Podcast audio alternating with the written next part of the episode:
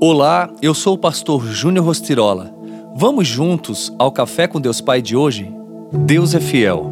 Não sobreveio a vocês tentação que não fosse comum aos homens. E Deus é fiel. Ele não permitirá que vocês sejam tentados além do que podem suportar.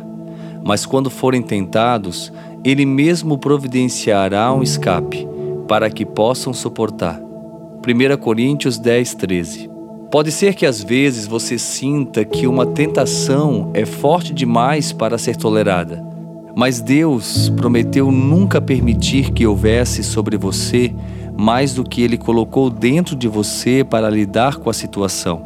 Ele não permitirá nenhuma tentação que você não possa superar.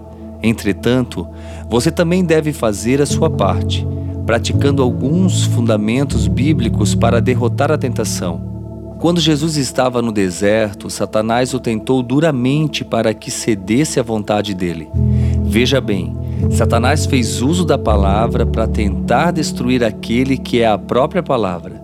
Então, é importante que você redirecione a atenção para outra coisa. No caminho do amadurecimento espiritual, cada tentação superada se torna um degrau em vez de uma pedra de tropeço. Quando você se dá conta de que a tentação é uma oportunidade tanto para fazer a coisa certa quanto a coisa errada, você aprende a escolher uma dessas opções.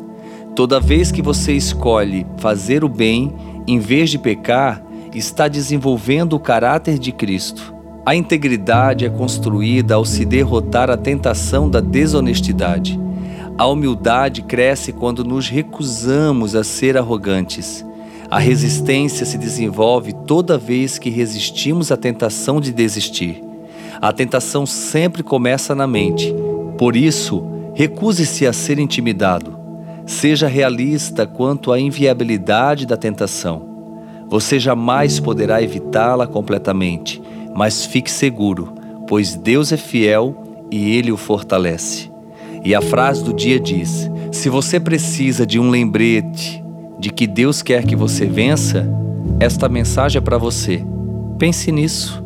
Deus é fiel, Ele te ama e tudo que Ele quer é que você realmente cresça na Sua presença. Que o Pai te abençoe nesse dia.